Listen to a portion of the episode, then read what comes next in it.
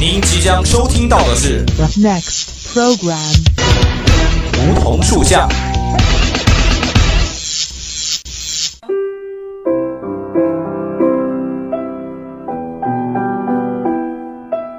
站在夏天的尾巴上，我们彼此相识；在乍暖还寒的春天，我们彼此温暖。俯身拾起一片梧桐树叶，拭去岁月的灰尘，看那生命的脉，看那生命的脉络。偎依在梧桐树旁，听听沙沙树语，倾诉我们的心声，我们的心声。梧桐树下，与你牵手，不再放开。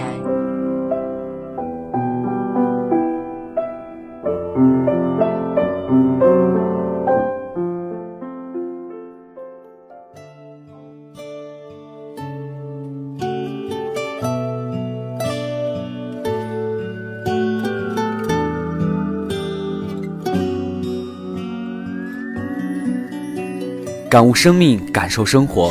老师、同学们，亲爱的听众朋友们，大家好！欢迎在每周四的午后与我们相约在梧桐树下。我是兰泽。送走了三月，四月匆匆而至，有着人们对张国荣哥哥的无限怀念，和上巳节的宴饮游玩，以及清明节神圣而肃穆的庄严。可是这一切依旧掩盖不了三月的悲伤。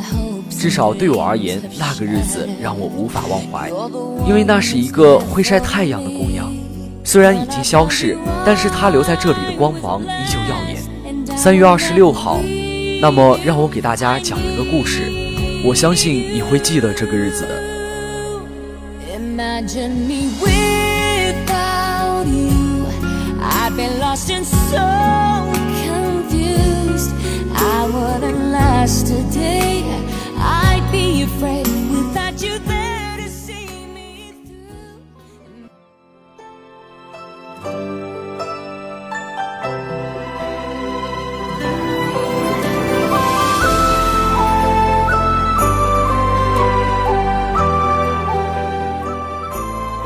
暮春三月的一九八九，阳光温柔的像少女之手，金灿灿的油花怒放着招蜂引蝶。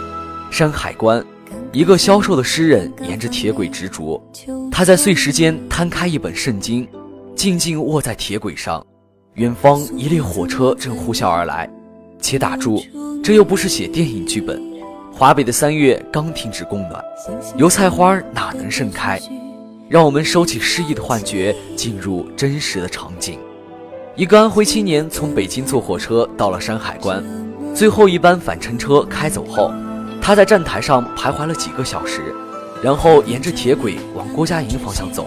暮色渐深，一列火车缓慢地开来，他先让在一边，然后从火车的中段钻进去，碾成两截。他叫孩子，生前落寞潦倒。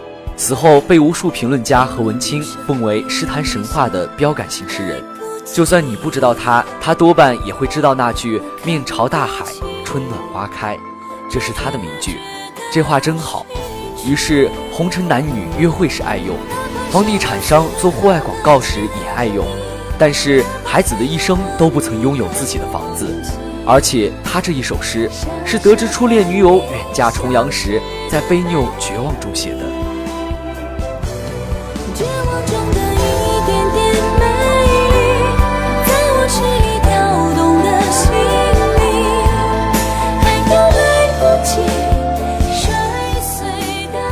如果你们居然从他的诗里读出了幸福，那么我要告诉你们一个凄凉的孩子，一个再也不会在春天里复活的孩子。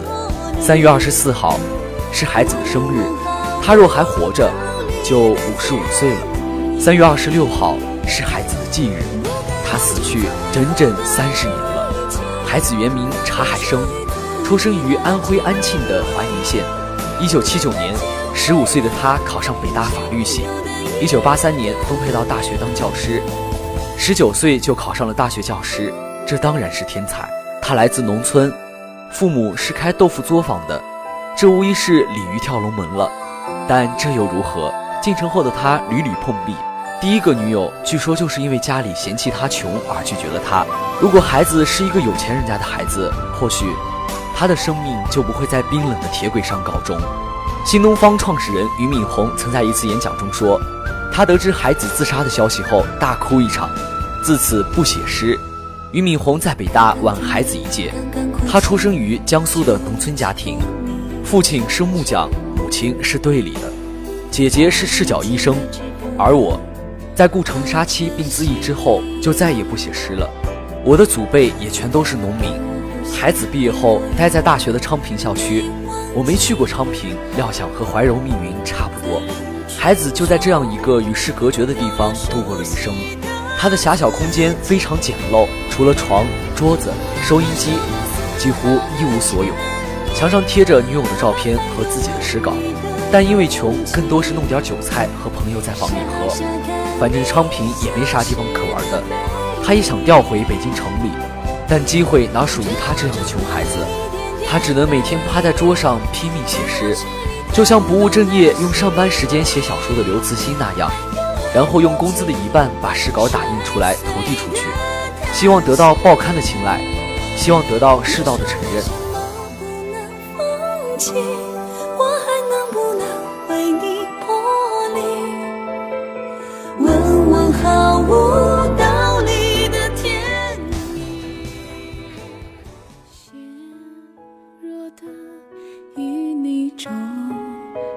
你颓废在栖霞的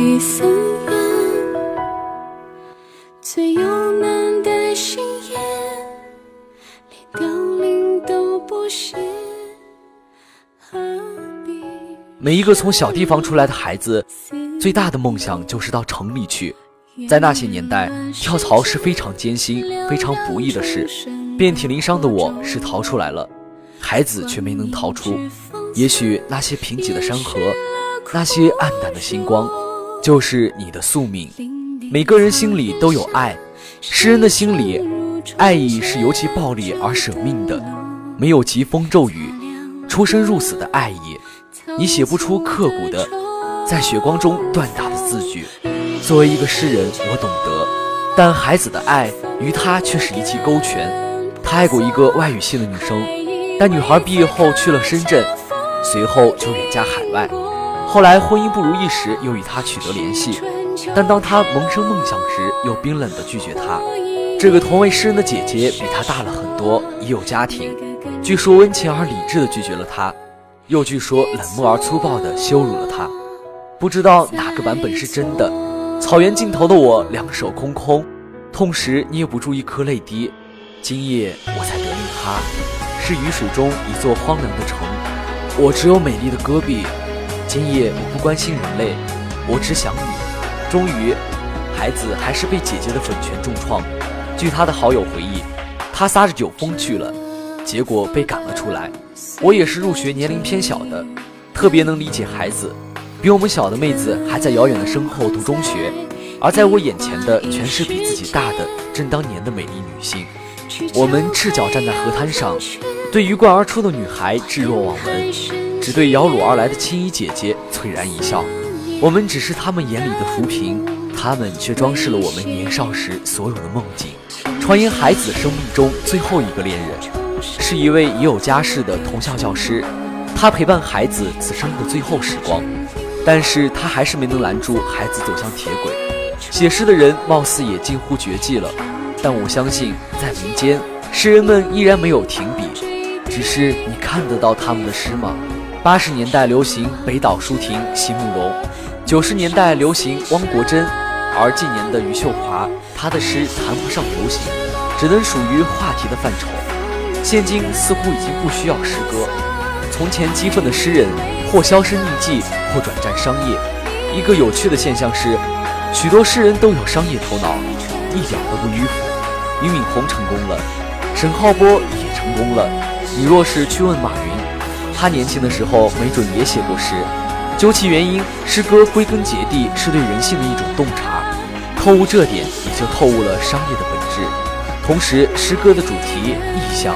转折，甚至字句间的裁剪和精加工，和你做一个 PPT 在原理上是相通的，难度还要高得多。所以诗人不蠢，当他们粪土名利时，可能是潦倒的，但当他们进入商业时，比多数人机灵得多。但孩子却始终是困苦而封闭的。早夭的他不曾经历过富足和繁华的年代。有次他走进昌平的饭馆里，对老板说：“我给大家朗诵我的诗，你们能不能给我酒喝？”老板说：“可以给你酒，但别在这儿朗诵。”一颗失意的心总会被世俗击碎。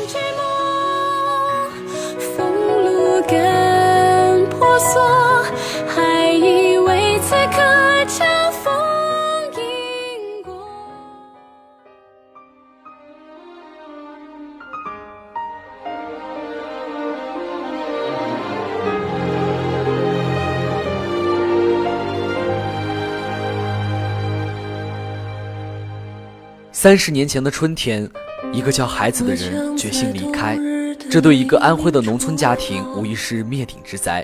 能攻读出一个考上北大，在北京工作的孩子，这得祖坟冒出好大的青烟才行。有谁能想象，一个十五岁的孩子，一九七九年去了大学，一九八九年却变成了两截？孩子的母亲当时已经糊涂了，她来到学校，见到老师同学就下跪，但当时的孩子。尚无后世的盛名，一些朋友张罗了寒颤的追思会，但是，一粒微芒火星的泯灭，又会有几个人关心呢？随后的巨大喧嚣让孩子的血迅速被淡忘，没有人注意到蝼蚁的存亡。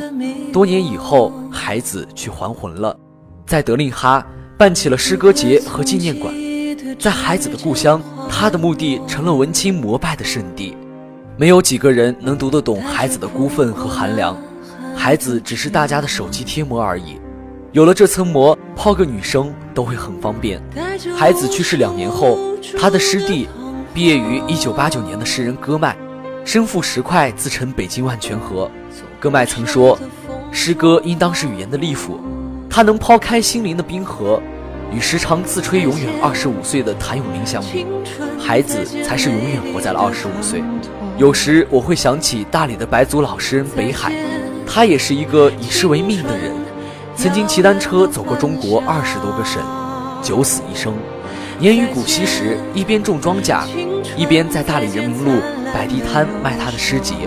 他须发皆白，叼着个烟斗，永远灿烂地与过路的熟人打招呼，笑容特别纯真。有次我和朋友逛人民路。摆摊的北海硬是把我们拖到旁边的酒吧喝一杯，我不忍心让这么年迈的老人买单，抢着去付款。朋友悄悄对我说：“请让他买单吧，否则他会发怒的。”好些年里，北海和他的地摊都是人民路上的标志性景点，但去年暮春，他突然消失了。他孤独地病死于家中，死了好几天才被人发现。北海没于三月二十六，和孩子死于同一天。他们的诗风亦有相似，愿这两位从泥土中生长的，毕生都艰辛潦倒的农村孩子，能在天国相遇，成为忘年交。从前，当大地寂静，残阳西坠，诗歌是我们前途的星光，是暗夜的咒语。但如今，物欲和邪念战胜了一切，人们淡忘了诗歌，人们不再需要诗歌。孩子死去，那些正直的脊梁死去。我还认识一位诗人，他早年也是热血而坎坷的，后来却在名利场中成佛，染了恶名。他对我挺热忱，而我只是礼节上的淡漠。我对大义和私义终究是有分寸的。其实孩子死于二十五岁挺好的，那枚沧桑的怀表，停摆于八十年代最后的霞光中，不必进入后世的复杂。这漫长的岁月，他会更受不了的。他心中的姐姐都死了。他心中的众神都死了，千年的月光打在崩塌的宫殿上，大地上只剩不知廉耻的我们在敷衍的傻笑。我们走过大地，走过河流，仰望着天空，站在即将被征收的荒原，露出了明哲保身的笑容。孩子，多么好听的名字！其实我倒觉得他更像一个孩子，有时候满腹经纶，有时候却很幼稚。我想说的是，尽管世人不理解你，你更应该坚守自己的本心，做着能让自己快乐的事，而不是选择离开啊。但是不管怎样，我都希望你在另一个世界里能不被打扰，安然的去选择过属于自己的日子。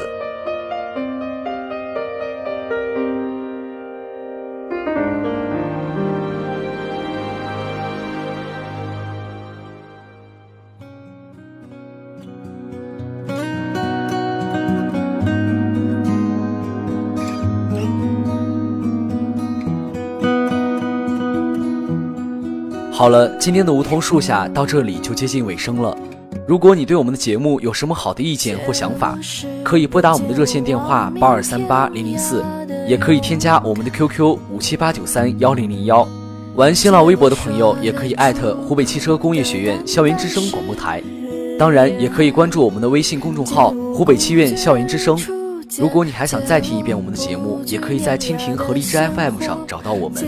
那好，今天的节目就到这里了，这里是梧桐树下，我是兰泽，我们下期同一时间不见不散。借我笑颜灿烂如春天，借我杀死庸碌的情怀，借我纵。